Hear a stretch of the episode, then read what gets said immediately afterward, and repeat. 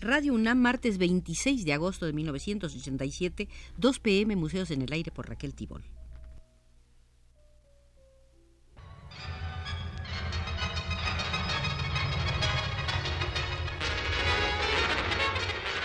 Radio UNAM presenta Museos en el Aire.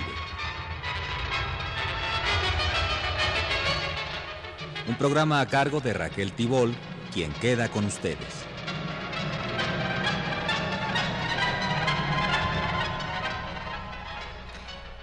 Desde noviembre de 1986 a marzo de 1987 se celebró en San Juan de Puerto Rico la octava Bienal de Grabado Latinoamericano y del Caribe.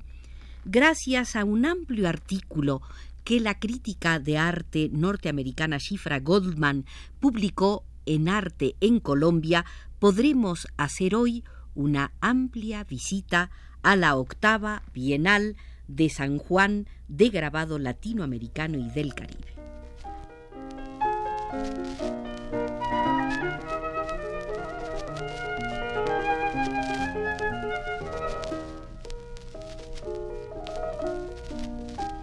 El 19 de noviembre de 1986, día en que se celebra el descubrimiento de Puerto Rico, se inauguró la octava Bienal de San Juan de Grabado Latinoamericano y del Caribe en el Arsenal de la Marina con la participación de 253 artistas de 18 países que presentaron un total de 419 obras.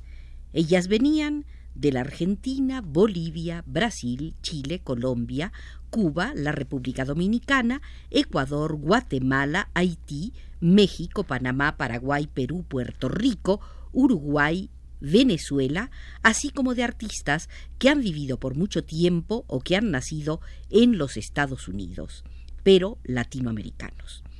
Esta fue la primera vez que la Bienal señalaba al Caribe como región y que estimulaba la participación de naciones con idiomas distintos del español. También fue la primera vez que participó un considerable contingente de artistas cubanos no inmigrantes. 21 de ellos mandaron 35 obras, a pesar de que la Segunda Bienal Internacional de La Habana se inauguró casi simultáneamente. Los organizadores en San Juan querían incluir grabados de las islas francesas e inglesas como Martinica, Guadalupe, Haití y Trinidad Tobago, pero no pudieron salirse con la suya porque no existen movimientos gráficos de importancia en esos países. Esto se vio muy claro en La Habana, donde los representantes de Martinica, Guadalupe y Haití explicaron la falta de educación artística en sus países a partir del colonialismo que rige sus respectivos desarrollos, pues sus nuevos programas de arte atraviesan, apenas hoy, sus más tempranas fases en los primeros países mencionados, es decir, en Martinica y Guadalupe. Haití, conocido internacionalmente por la producción pictórica de artistas autodidactas, está sumido en una lucha por el poder luego de la expulsión de la dinastía Duvalier y por lo tanto no contempla la educación artística por ahora. El único artista haitiano que mostró obra en San Juan fue Hervé Telemac, residente en París, con dos serigrafías. Para los puertorriqueños es fácil comprender tales problemas, ya que su propia historia, bajo los coloniajes español y estadounidense, estuvo señalada por una notable deficiencia de educación artística durante la primera mitad de este siglo. Por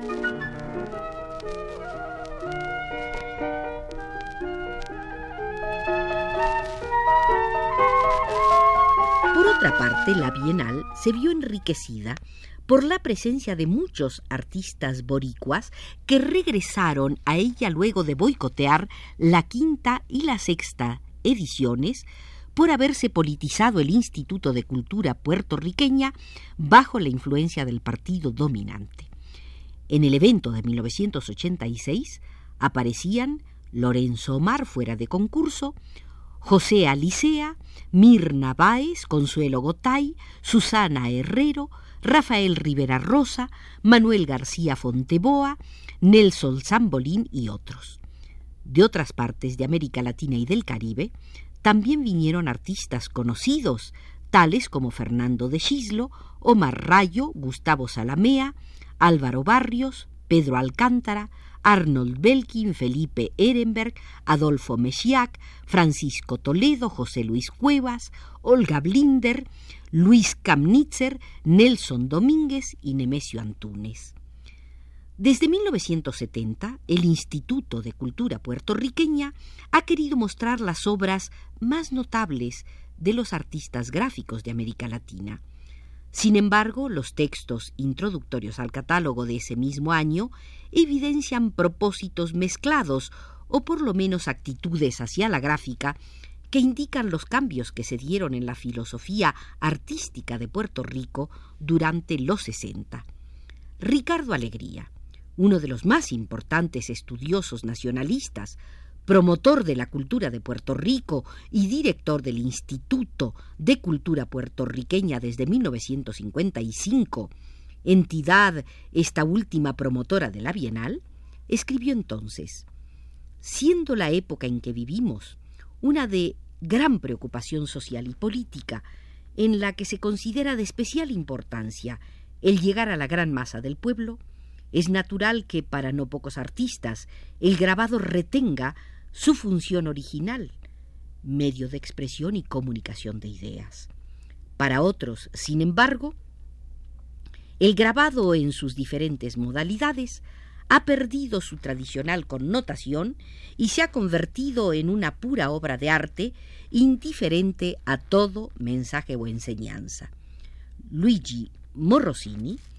director de una importante galería de San Juan y secretario general de la comisión organizadora de la Bienal, sentía que ya que las gráficas originales en Puerto Rico habían sido en los últimos años el medio de expresión visual y de mayor popularidad, el entusiasmo y apoyo dados a la idea de celebrar una Bienal de San Juan por parte de las instituciones culturales y numerosas entidades financieras, industriales y comerciales del país, eran apenas naturales. Esas dos posiciones, articuladas en 1970, la gráfica como medio de expresión popular y de comunicación de ideas para las masas de América Latina y la popularidad de la gráfica como objeto de consumo de las galerías, a la venta para las clases medias emergentes y para los compradores de grupos comerciales y financieros, constituye aún hoy una dicotomía. La primera de tales posiciones representa al influyente taller de gráfica popular de México, desde los 30 hasta los 60, y el Centro de Arte Puertorriqueño, influido justamente por el TGP, establecido en 1950 y dirigido por artistas gráficos tan importantes como Lorenzo Omar y Rafael Tufiño, entre otros. La última de las posiciones refleja el emergente mercado gráfico posbélico que atrajo a muchos pintores y escultores norteamericanos y europeos otra vez hacia la gráfica, especialmente la litografía y la xilografía, para venderla a la joven y afluyente clase tecnocrática y profesional que fue producida gracias a la industria de la guerra y a la prosperidad que la siguió.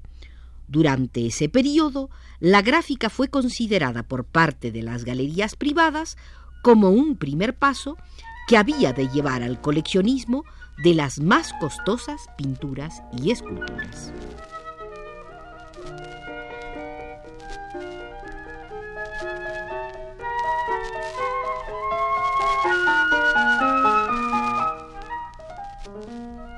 Hace falta decir que la dicotomía entre lo artístico y lo comercial se refiere a los usos que los coleccionistas e instituciones dan a la producción artística y a las posibles limitaciones a la libertad y la experimentación latentes en el mercado que convierte al arte en bien de consumo más que a la calidad misma del objeto de arte. Ya que las sociedades capitalistas no han podido desarrollar una fórmula funcional que sustituya al mercado para garantizar la supervivencia económica de los artistas, esta discusión todavía está abierta. La gráfica puertorriqueña, sobre todo la serigrafía y los grabados al relieve en madera y linóleo, también se desarrolló a finales de los 40 y principios de los 50, pero estaba al servicio de un programa de reforma rural y de educación. Ya para los 60, sin embargo, el gobierno colonizado de Puerto Rico había abandonado las reformas y daba incentivos a las firmas norteamericanas que durante un tiempo brindaron prosperidad a una clase media urbana que se interesaba en la gráfica y poseía la capacidad económica para coleccionarla. Oportunamente la Galería Colibrí, ahora absorbida por la Galería Luigi Marrosini, que se dedicaba solamente a vender gráfica, abrió sus puertas en 1963. Al mismo tiempo, Lorenzo Omar dirigió el taller de gráfica, inaugurado en 1957,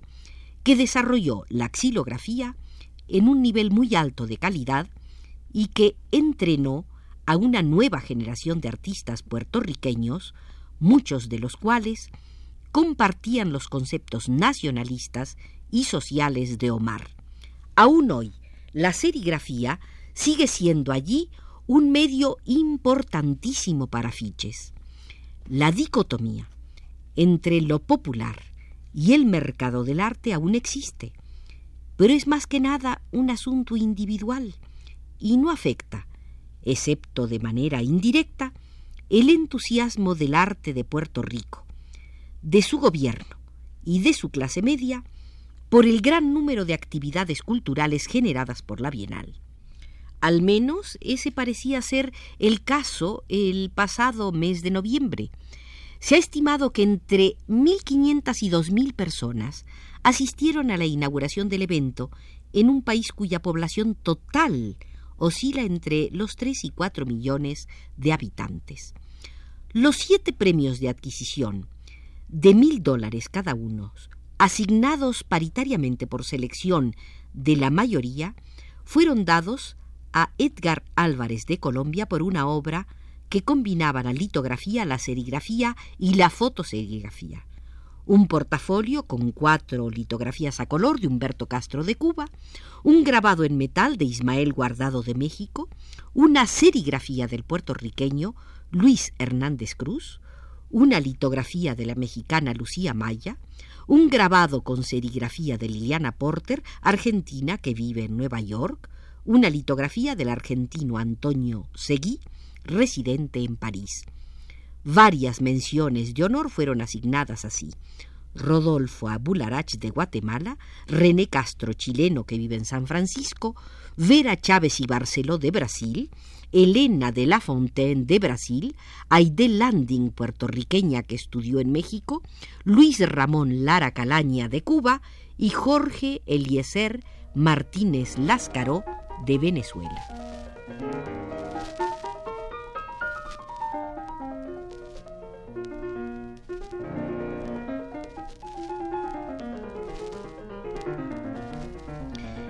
Gracias a la amplia crónica de la crítica de arte norteamericana Shifra Goldman sobre la octava Bienal de San Juan de Grabado Latinoamericano y del Caribe, hemos podido comenzar la visita a este importante evento. Los invito a continuarla el próximo martes. Por de pronto agradezco a Arturo Garro nos haya conducido desde los controles.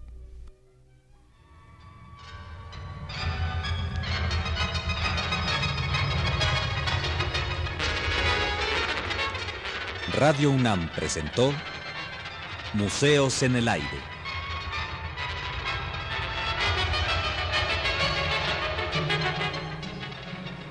Un programa de Raquel Tibol.